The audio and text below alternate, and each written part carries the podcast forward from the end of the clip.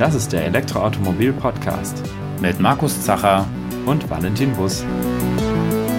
Diese Episode wird euch präsentiert von Mennekes. Ja, das ist der Podcast passend zur neuen Ausgabe des Printmagazins der 3 2023. Markus, was sind denn die Themen im neuen Heft?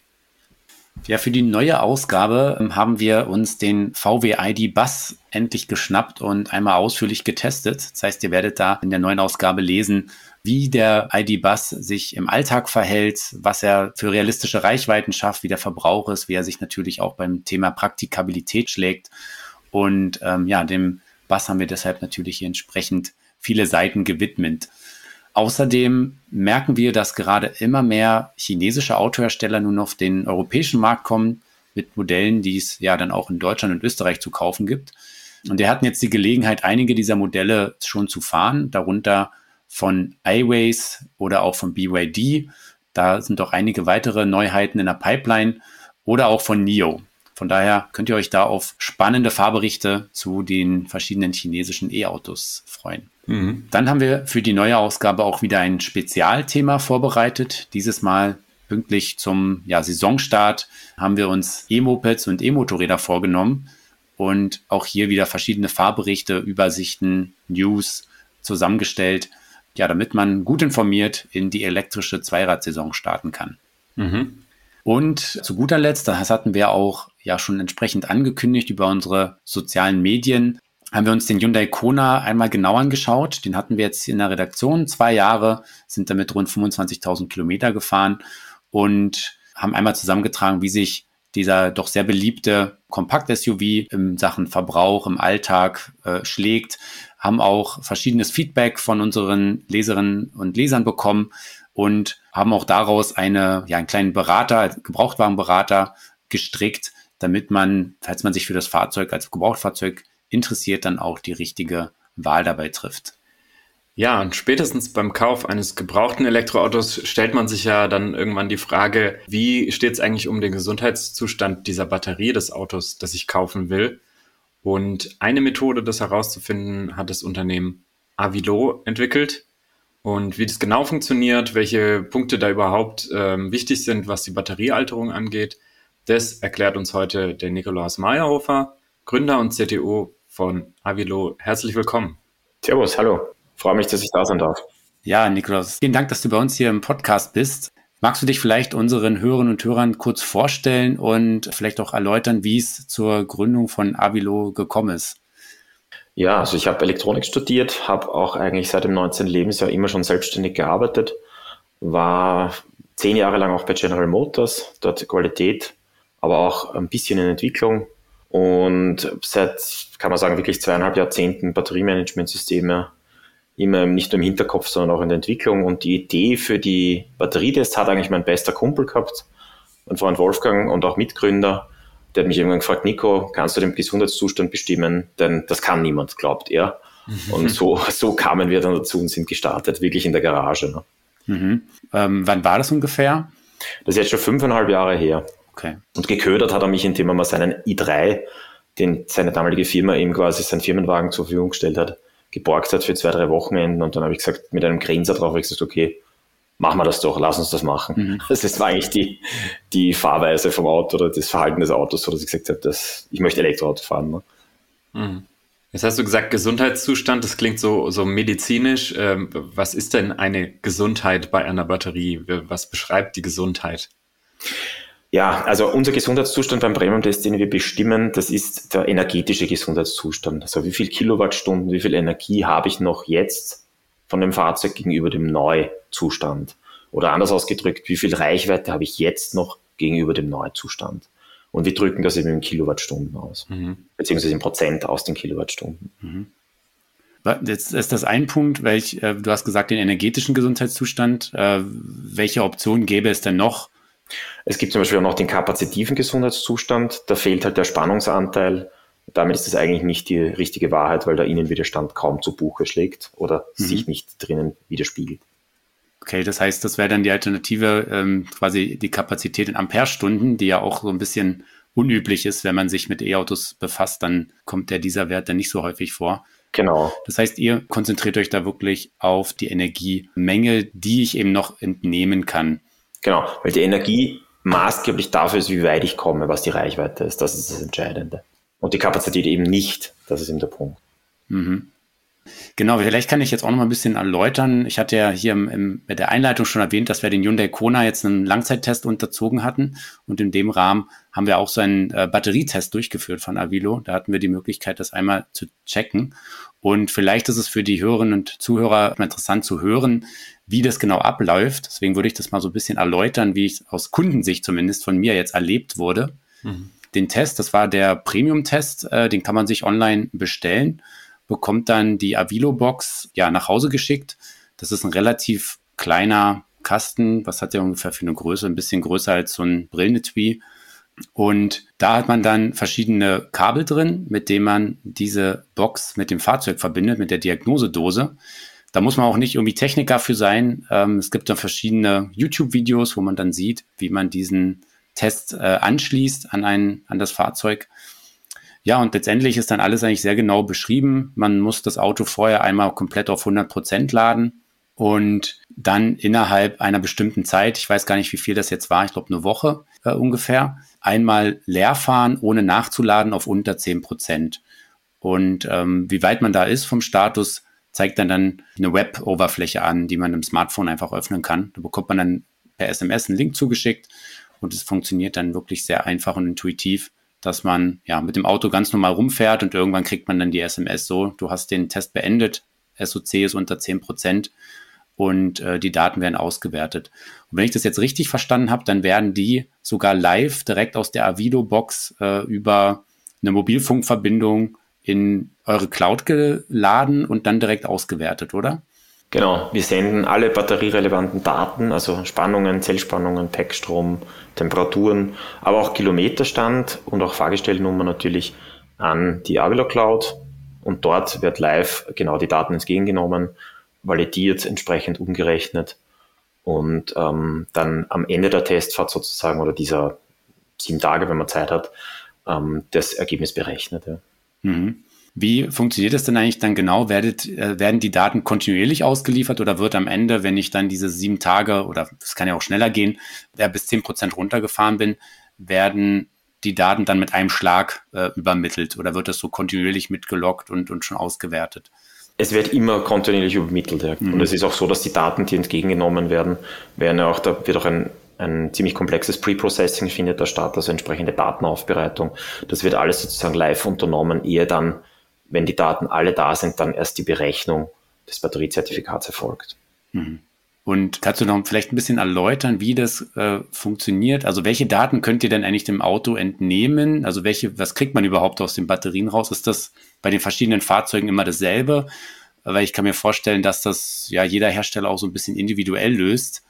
Also was habt ihr eigentlich als Grundlage dafür, um dann am Ende die Energie zu ermitteln?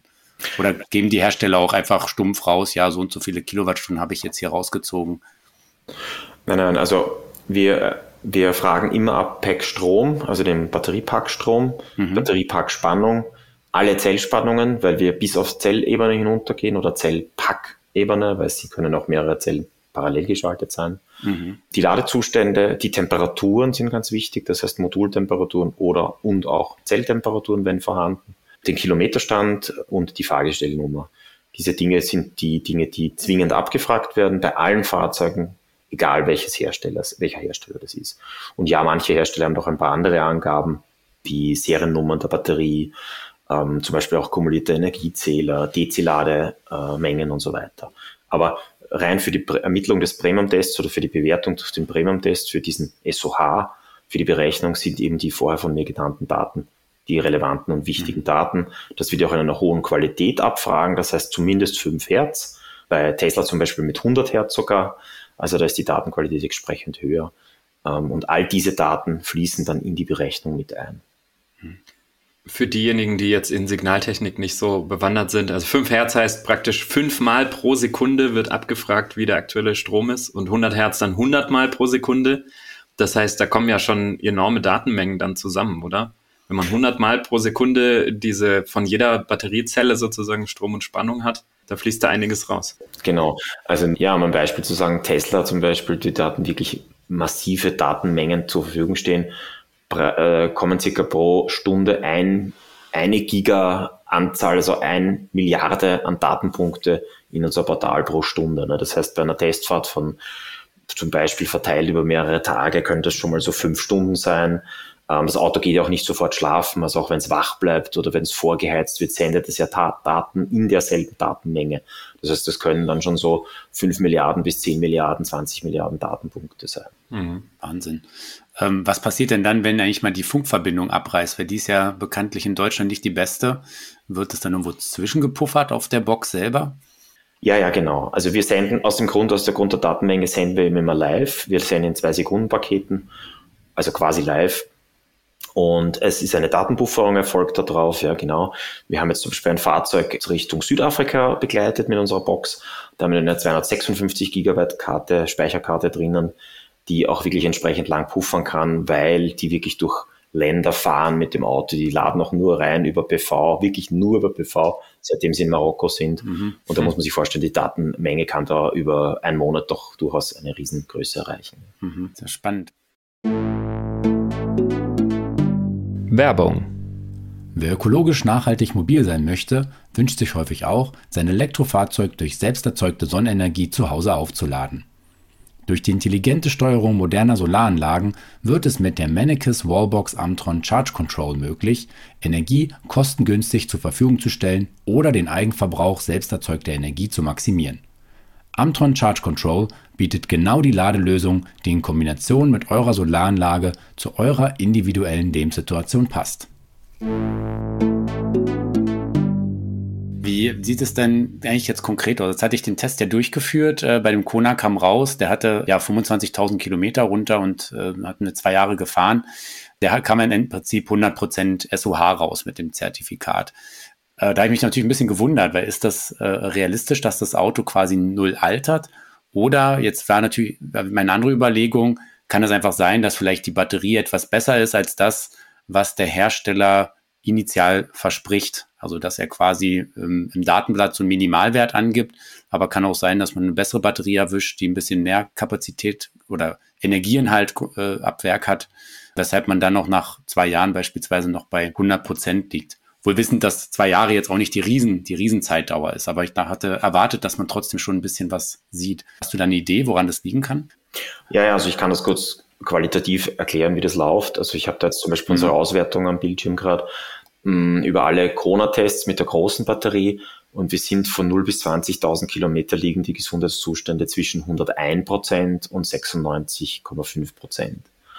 Ähm, mhm. Also man sieht hier schon, dass manche wenige Autos über 100 Prozent noch immer bei 20.000 Kilometer haben, so wie euer Auto.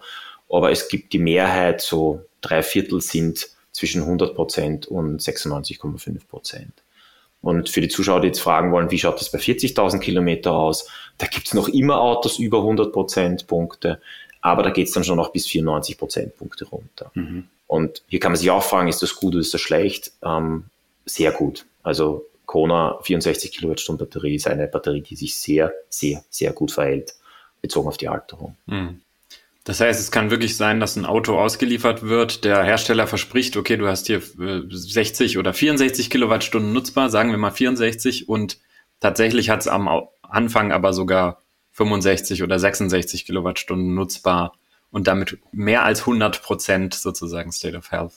Genau, das kann sein. Ja. Also da gibt es einige Hersteller, die das machen. BMW zum Beispiel schon beim i3 mit der 94 Ampere-Stunden Batterie, also mit der mittleren. Ja. Ähm, die haben ja das als Ampere-Stunden angegeben als einziger Hersteller. Ähm, die Batterie war auch immer so, dass sie, ich nenne das immer Plus Grade, also sie haben immer weit mehr sozusagen nicht nur eingebaut, sondern auch zur Verfügung gestellt dem Kunden. Dort war es dann so, dass du unter 0% dann extrem, bei manchen Batterien extrem lange noch fahren konntest. Also wir haben selber so ein Auto gehabt, mhm. wir konnten mit 20.000, 30.000 Kilometer, da war das schon drei Jahre alt oder so, konnten wir noch locker 150, 160 kmh bei 0% auf der Autobahn in der Ebene fahren. So viel Power war da auch noch drin. Krass. Also die war da wirklich noch 15, 16 Prozent physikalisch in der Batterie drinnen. Mhm. Das führt so ein bisschen zu der Frage, wie ermittelt ihr denn an eigentlich den Initialwert von den verschiedenen Fahrzeugen?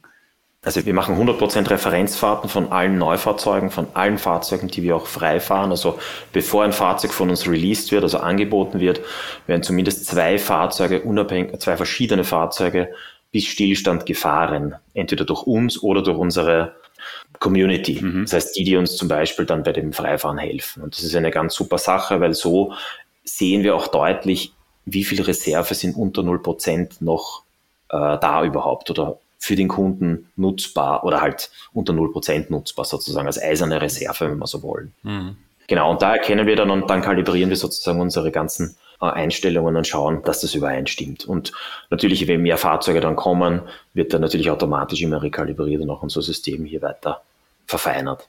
Mhm. Wenn ihr dieses Wissen habt, zum Beispiel wie viel Reserve da bei 0% noch drin ist pro Modell, äh, stellt ihr das auch zur Verfügung, dieses Wissen? Also kann man das sich irgendwo angucken?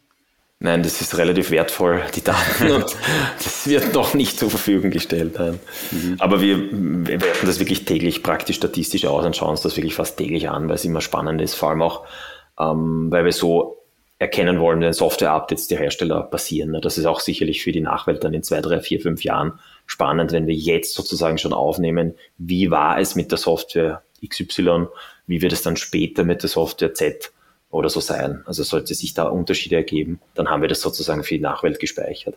Mhm. Jetzt im Test wird ja unter, auf unter 10% gefahren. Ich glaube, bei 10% ziemlich genau, wenn man das unterschritten hat, hört der Test dann auf automatisch.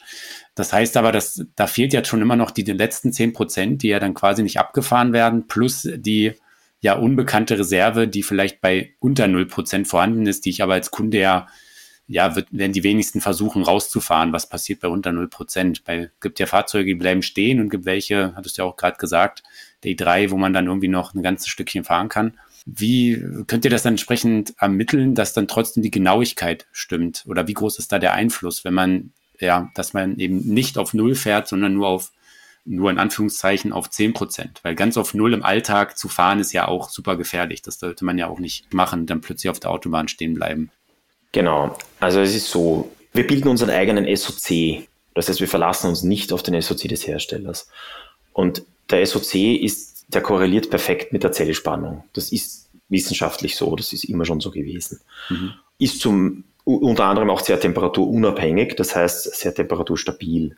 Und das ist das, was wir tun. Das heißt, wir uns ermitteln mit speziellen Modellen, dann unter 10 Prozent, wo halt der Kunde dann die Testfahrt beendet, vielleicht bei 8, vielleicht bei 9, vielleicht auch bei 4 ermitteln wir dann sozusagen dort anhand der Zellspannung oder der Zellspannungen den Ladezustand, den exakten, welche SOC hat das Auto und dann wird sozusagen, dann beginnt unsere ganze Mathematik dahinter. Das heißt, Temperaturkompensation während der Fahrt, also die Innenwiderstandskompensationen schlagen dann zu, genauso wie auch die Entladeratenkompensation. Das heißt, es wird egal, wie du fährst das Auto, ob du schnell fährst oder gemütlich fährst, jetzt auf deutschen Autobahnen 200 dahin bretterst oder äh, typisch österreichisch auf, auf 80er Beschränkungen dahin äh, drödelst.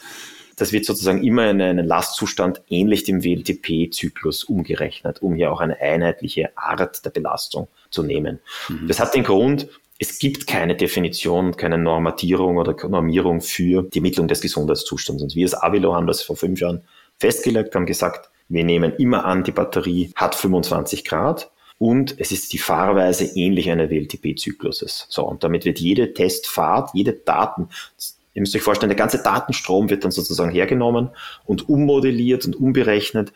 Was wäre gewesen, wenn die Batterie 25 Grad gehabt hätte und wenn du gefahren wärst wie WLTP? So wird das im Hintergrund gemacht. Und daraus wird dann sozusagen der Energie, die Kilowattstunden berechnet von 100 bis 0 Prozent laut Display, das du jetzt bei diesem Fahrzeug hättest. Mhm. Und dann wird das in Relation gesetzt, also einfach durchdividiert durch dem im Neuzustand von unseren Referenzmessungen auch bewiesenen, bestätigten Werten. So, und das ist ein Prozentwert. Zur Genauigkeit hast du gefragt. Wir erreichen da typisch circa 1%, plus minus 1%, meistens darunter sogar. Mhm. Im Extremfall plus minus drei. Was heißt das? Ich sage so in ein, zwei Fällen aus 100 haben wir die plus minus drei Prozent. In den 98 Fällen haben wir so plus minus ein Prozent Genauigkeit.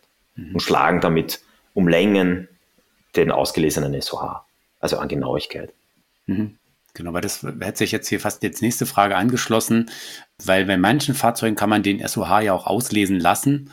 Und äh, das heißt, es ist eigentlich fast zu erwarten, dass der SOH-Wert des Herstellers, den er manchmal angibt, den kriegt man manchmal bei der Inspektion mitgeliefert, dass der nicht zwingend identisch ist mit eurem Wert dann. Aber da würdest du sagen, eurer Wert ist auf jeden Fall der genauere.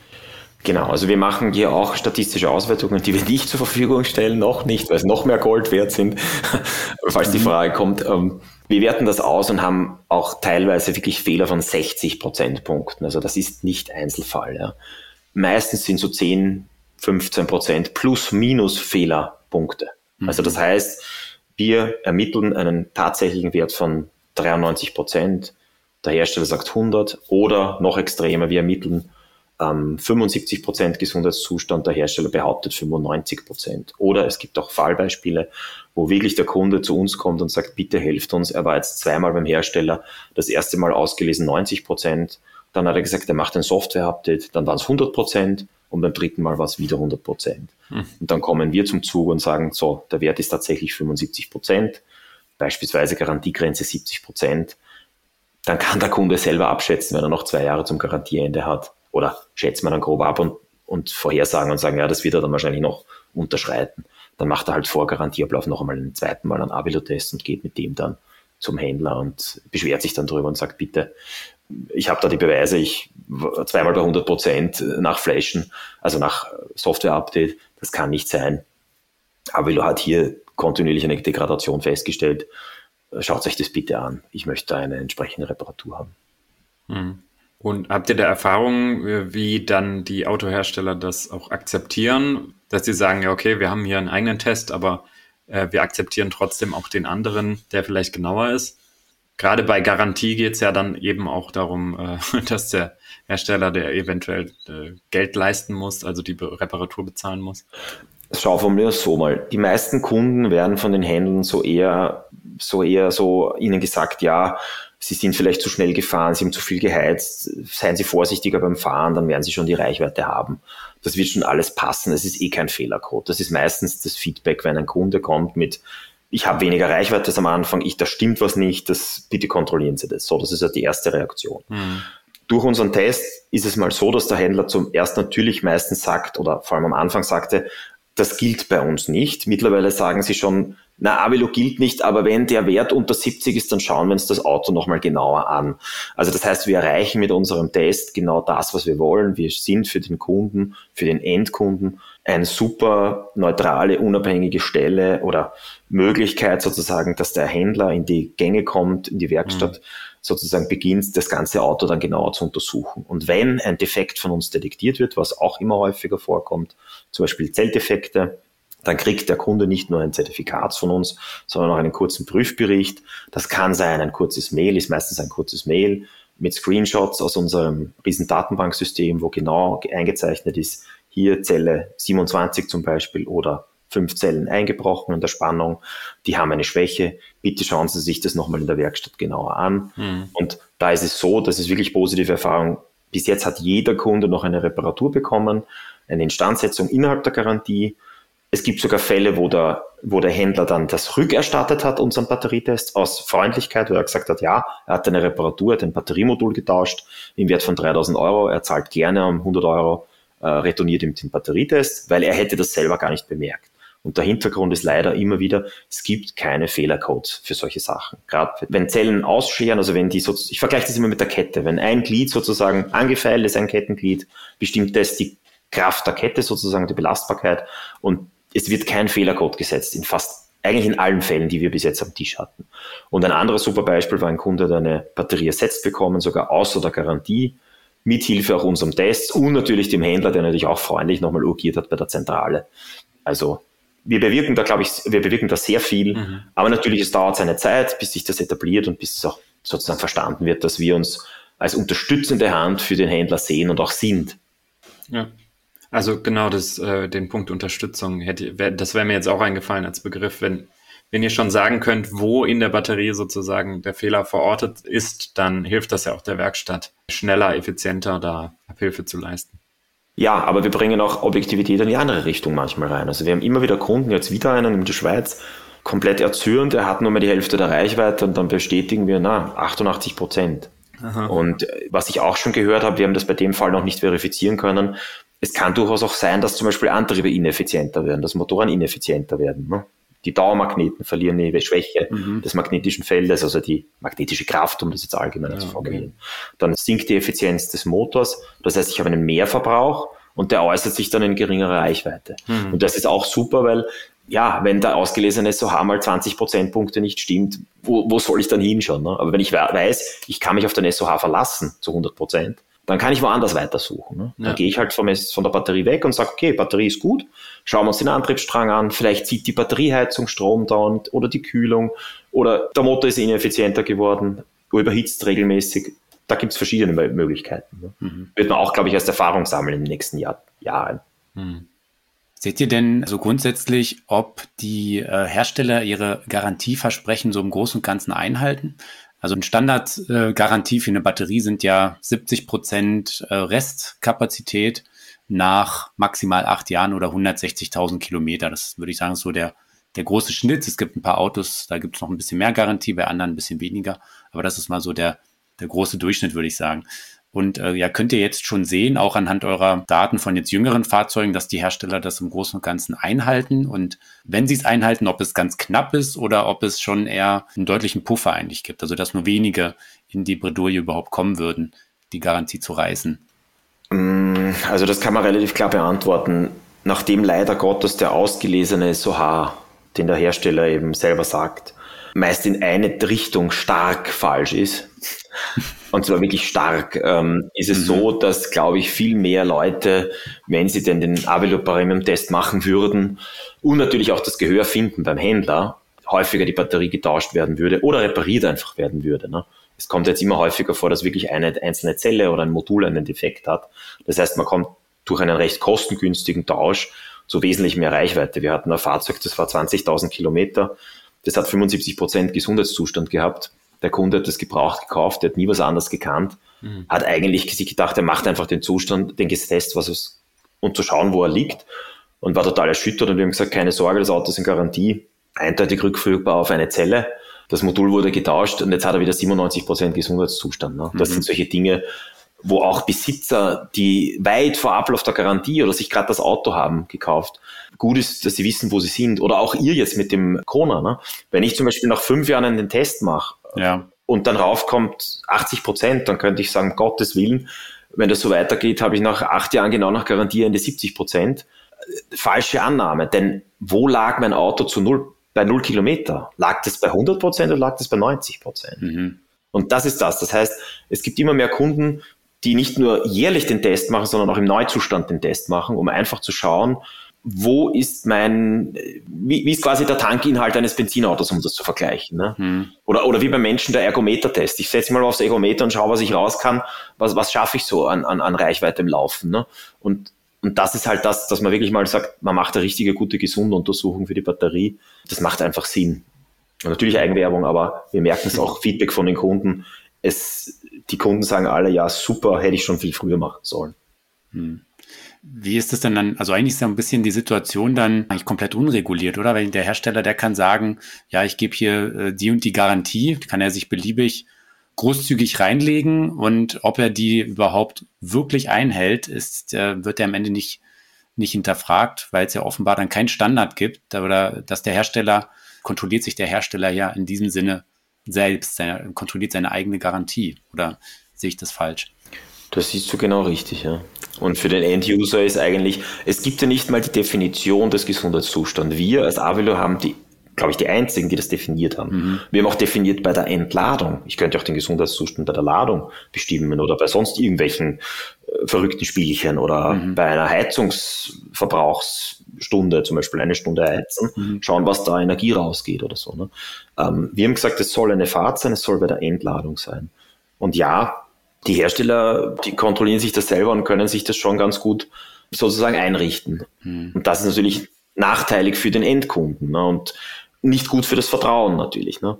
Und wenn man es ganz genau nimmt, wie müsste ein Gesundheitszustand definiert sein? Unserer Meinung nach über den WLTP. Das heißt, man müsste, wie, wenn man es ganz genau machen will, müsste man sich jetzt das Auto nehmen, was man testen will, das mal vortemperieren auf 25 Grad, so wie der WLTP auch definiert ist. Und dann müsste ich dieses Auto im Prüfstand, Leistungsprüfstand gemäß WLTP so lange fahren, bis eben der abgelaufen ist und dann müsste ich diese Reichweite, die ich jetzt erzielt habe, dividieren durch die im Prospekt stehende Reichweite. Das wäre der perfekte Gesundheitszustand. Aber gleichzeitig auch der teuerste und impraktikabelste, mhm. weil der Aufwand ist unglaublich horrend. Und wir haben das auch schon mal gemacht. Und es ist auch immer wieder so, dass das Gerichtsgutachter machen müssen, weil sie beauftragt werden. Und da kommt halt unser Premium-Test ins Spiel, weil wir halt die Kilowattstunden hernehmen bei der Entladung. Und das ist nun mal ein gutes Äquivalent zum WLTP-Reichweite. Hm. Äh, wer sich dafür interessiert, was das für ein Aufwand ist, so einen WLTP-Test durchzuführen, wir haben ja in der Folge 52 des Podcasts das mal ein bisschen aufgeschlüsselt, was da alles gemacht wird, um diesen WLTP-Verbrauch zu ermitteln und eben dann auch die WLTP-Reichweite. Genau. Vielleicht nochmal weg von dem Thema hin zu, was können die Leute wirklich machen, um ihren State of Health möglichst ja, lang hochzuhalten? Also du als Profi hast doch bestimmt ein paar Tipps, wie man seine Batterie sozusagen schonend behandeln kann, damit die möglichst lange hält und damit so ein Garantiefall hoffentlich gar nicht erst eintritt. Ja, also es gibt ja mal die, die zyklische Alterung und die kalendarische Alterung. Vielleicht kann man dann so ausholen. Mhm. Die zyklische Alterung ist im Prinzip Kilometer, also wie viel bin ich gefahren. Das ist einfach nur mal ein Zusammenhang. Aber nicht ganz. Es gibt auch die Kunden, die permanent die Auto vorheizen, vorkühlen, vorklimatisieren, manchmal durchlaufen lassen stundenlang. Und wir haben auch statistische Auswertungen gemacht, das ist recht interessant, allerdings noch keine Studie dazu, dass hier zum Beispiel, und ich nehme jetzt einen Tesla her, weil es einfach die ältesten, die Autos sind, die schon wirklich 300.000 Kilometer auch am Tachometer haben mhm. und die das auch per Web-App schon immer können oder Handy-App schon immer können. Wir haben da teilweise 30 Prozent mehr zyklische Belastung auf die Batterien an, bei Kunden, die praktisch permanent ihr Auto vorklimatisieren, vorab dauern, vielleicht schon eine Stunde bevor sie einsteigen. Also man muss sich vorstellen, dass ich sozusagen durch, das kann ich ganz einfach beeinflussen, indem ich das Auto vorklimatisiere, nur dann, wenn es an der Steckdose steckt oder am Wallbox angeschlossen ist. Mhm. Denn dann zieht sich das Auto direkt den Strom aus der Wallbox. Das hat einen riesen Vorteil. Das entlastet sozusagen die Zyklen oder mindert die Zyklen in die Batterie. Mhm. Ansonsten kann ich nur sagen, wenig fahren ist gleich weniger Zyklen. Das ist für die meisten wenig guter Tipp. Ne? Das ist ja. nicht, nicht beeinflussbar. Aber die kalendarische Alterung ist einfach eine Alterung, die das Lagern des Fahrzeugs oder die Lagerung beschreibt, sozusagen. Also je länger ich das lager, desto schlechter ist es. Und hier kommen dann aber zwei Effekte dazu. Und zwar, es ist ganz stark abhängig davon, bei welchem Ladezustand ich das Fahrzeug abstelle und bei welcher Temperatur. Mhm. Temperatur kann ich teilweise beeinflussen. Habe ich den Luxus einer Garage? Bitte tun. Oder Carport in, in Südländern, ganz einfach zu sagen. Ja, also besser im Car unter das Carport stellen, im Schatten, als wie in der prallen Sonne im Sommer. Auch im Winter ist ein Carport etwas besser, weil windgeschützter und nicht so dem Frost ausgesetzt. Aber was ich ganz stark beeinflussen kann, ist den Ladezustand. Wir nennen das immer liebevoll als die klassischen Steckdosenparker. Die Leute, die Kurzstrecke fahren, die vielleicht zyklisch ganz wenig drauf fahren die dann immer sofort nach Ankommen sofort den Ladestecker reinstecken und das Ladelimit auf 100 Prozent gesetzt haben. Das ist das Allerschlechteste, was man machen kann. Und das ist die gravierendste Alterung, also der gravierendste Einfluss. Und durchaus das Ladelimit auf 50 Prozent setzen. Also die Batterie würde sich am wohlsten füllen, wenn sie grob um die 50 Prozent gelagert werden würde. Das ist für Langstrecke unpraktisch, das ist mir klar. Aber auch wir machen das so, wenn wir in der Woche drei Tage Kurzstrecke fahren, schauen wir, dass wir um die 50 Prozent Ladezustand haben, wenn das Auto über Nacht steht. Und wenn wir Langstrecke fahren, dann stellen wir den Timer ein, dass wir das Auto dann vollgeladen haben, wenn wir abfahren wollen oder eine halbe Stunde Reserve oder eine Stunde. Aber nicht mhm. am Tag vor schon vollladen, eine ganze Nacht stehen lassen und am nächsten Tag dann losfahren. Das ist schlecht. Ja, und noch was Wichtiges, mhm. Schnellladen. Natürlich ist Schnellladen einen ganz starken Einfluss. Wir haben dazu eine Studie gemacht. Auch das kann ich nur begrenzt beeinflussen, aber nur dann schnell laden, wenn es wirklich notwendig ist. Nicht, weil es kostenlos ist, weil ich Free Supercharging habe oder irgendwo noch Guthaben habe. Nur wenn es notwendig ist und wenn es geht, im möglichst niedrigen Bereich. Also von 0 bis 30 Prozent ist besser schnell laden als von 30 bis 60 oder gar 60 bis 90 Prozent. Mhm. Also hat der, ja jeder Fahrer eigentlich äh, selber die Möglichkeit, das ein Stück weit zu beeinflussen, wenn es denn möglich ist. Ähm, es gibt ja nun auch noch einige Modelle, bei denen ich beispielsweise kein Ladelimit einprogrammieren kann. Und da habe ich als Kunde dann noch relativ wenig Möglichkeiten. Ich kann mir irgendwelche Timer vielleicht setzen. Das unterstützt auch nicht jede Wallbox und ich müsste dann jedes Mal neu rechnen, wie lange lade ich das, das Auto. Da hat man aber dann eigentlich keine große Handhabe, oder? Oder man muss wirklich immer aktualisieren seine App und gucken, oh, jetzt muss ich schnell abstecken, ist natürlich auch nicht so richtig komfortabel. Also sprich, da sind die Hersteller vielleicht auch ein Stück weit in der Pflicht, da Softwaremöglichkeiten reinzugeben. Ja, das stimmt. Ich habe auch jetzt von irgendeinem YouTuber gehört, was man muss noch immer bei einem ganz teuren Premium-Auto selber rechnen, trotz Limits und allem. Mhm. Und man muss selber mhm. ausrechnen. Also ja, da würde ich einfach den Kollegen, den, den Nutzern einfach den Tipp geben, probiert es einfach selber rechnen, probiert es aus, schreibt euch ein paar Erfahrungswerte auf. Es lohnt sich, es tankt einem die Batterie mit viel längerer Lebensdauer und man kann auch den Ladestrom reduzieren. Also wenn ich dann schon Erfahrungswerte habe und ich weiß, ich bis 50 Prozent am Abend stecke ich das Ladegerät an, mhm. dann reduziere ich halt die Ladeleistung auf zum Beispiel drei Kilowatt oder vier Kilowatt, so dass ich morgen ungefähr voll bin und nicht schon um Mitternacht zum Beispiel. Ne? Also ich butter statt mit 11 kW rein, wo ich dann schon um, komme ich um sechs zum Beispiel an mit 11 Kilowatt halb voll, wäre ich um 8 Uhr, 9 Uhr voll, so reduziere ich die Ladeleistung auf ein Drittel, dann kann ich grob rechnen, ja, dann ist es um 3 Uhr erst voll in der Früh. Ist schon viel besser als um 9 Uhr am Abend. Hm. Und so komme ich langsam auf den Wert hin und kann mich herantasten. Und das ist das, was wir allen mitgeben, speziell mit Autos, wo das einfach niemals ein Update geben wird. Ne? Die, die älteren Elektroautos können das alle nicht. Ne? Mhm. Oder sie kaufen sich eine günstige Schaltuhr. Viele laden ja noch immer auf der Schokosteckdose. Das ist einfach so und ich finde das auch nicht schlecht. Man kann da doch immerhin in einer Nacht 100 Kilometer reinladen.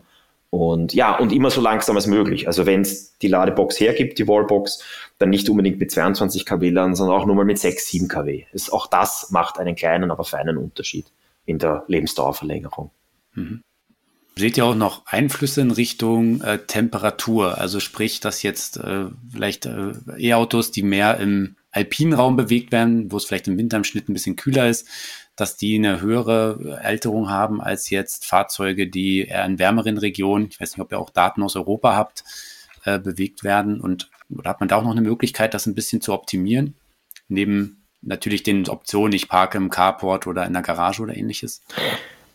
Also ja, da gibt es leider auch Erfahrungswerte. Also natürlich macht sich das bemerkbar, aber es ist nicht so gravierend. Und ja, es gilt wie beim Benziner, wer den halt schon länger kennt oder Diesel, wenn das Auto halt kalt ist oder auch heiß ist, dann weniger treten, also weniger voll ins Gaspedal steigen. Es macht, es dankt einem die Batterie, aber auch alles andere in dem Fahrzeug, vor allem die Reifen. Also das muss man auch sagen. Ich glaube, dass der Reifenverschleiß, äh, die Ersparnis da fast höher ist als an der Batterieverlängerung sozusagen der Lebensdauer. Aber es macht sich bemerkbar, ja. Und wie gesagt, ähm, das ist auch ein wichtiger Punkt, genau. Immer schauen, wenn man eine längere Reise antritt und weiß, man muss zum Schnelllader, ist es natürlich günstig, sozusagen möglichst vollgeladen wegzufahren, weil dann während der Fahrt sich die Batterie etwas erwärmt oder man hat schon die neueren Fahrzeuge, wo man die Taste drücken kann, bitte Vorwärmung oder es gibt leider, die neue, viele von neuen Fahrzeugen haben das noch gar nicht, aber dann erwärmt sich die Batterie wenigstens ein wenig durch den Innenwiderstand, durch, die, durch das Fahren. Und das ist auch schon vorteilhaft. Und, also weil die Batterietemperatur wärmer ist beim Schnellladen und beschleunigt natürlich die Schnellladezeiten, weil kalte Temperaturen oder kalte Batterien ähm, verbieten ja das Schnellladen sozusagen. Also das Batteriemanagementsystem reduziert das dann stark. Mhm. Das ist ein Eigenschutz. Genau, ja, Eigenschutz, ja. Ja, cool. Vielen Dank für die Tipps. Und damit kommen wir auch schon wieder zum Ende dieser Folge. Vielen Dank, dass du bei uns im Podcast warst. Genau, ja, und wenn ihr Interesse habt, das äh, mal selber auszuführen, wie gesagt, dann einfach auf der Homepage mal von Avilo vorbeischauen und dann kann man sich eben so einen Test da bestellen. Von daher auch nochmal von meiner Seite vielen Dank, dass wir das hier mal durchführen konnten mit unserem Kona. Und dann freuen wir uns natürlich, liebe Zuhörerinnen und Zuhörer, wenn ihr nächstes Mal wieder einschaltet in zwei Wochen bei einer neuen Episode des ERM Podcast. Vielen Dank und auf Wiederhören. Ciao. Ciao.